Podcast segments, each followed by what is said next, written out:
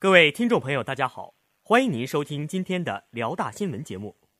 今天是二零一四年十月二十二号，星期三，农历九月二十九。首先，请您收听内容提要：新闻杯辩论赛火爆报名中，图腾动漫社社团专场表演圆满结束。接下来，请您收听本次节目的详细内容。大学之声消息。一年一度的新闻杯辩论赛再度拉开帷幕。该辩论赛将由我校两大社团爱心社与新闻学会联合举办。新闻杯的名字饱含深意，其“新”取自爱心社，“文”则取自新闻学会。这是两个社团多年以来联合举办的活动，自2012年伊始至今已成功举办三届。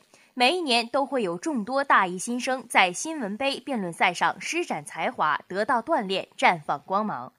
爱心社与新闻学会已于本周一周二在时代超市门口设置辩论赛联合咨询处，以解答同学们的相关问题。此外，主办方在本周五举行辩论赛宣讲会，欢迎同学们积极参与。本台记者李浩南报道。大学之声消息。十月二十号晚六点，由校社团联合会主办的社团专场表演，在我校蒲河校区新大学生活动中心准时开始。本次进行专场表演的是图腾动漫社。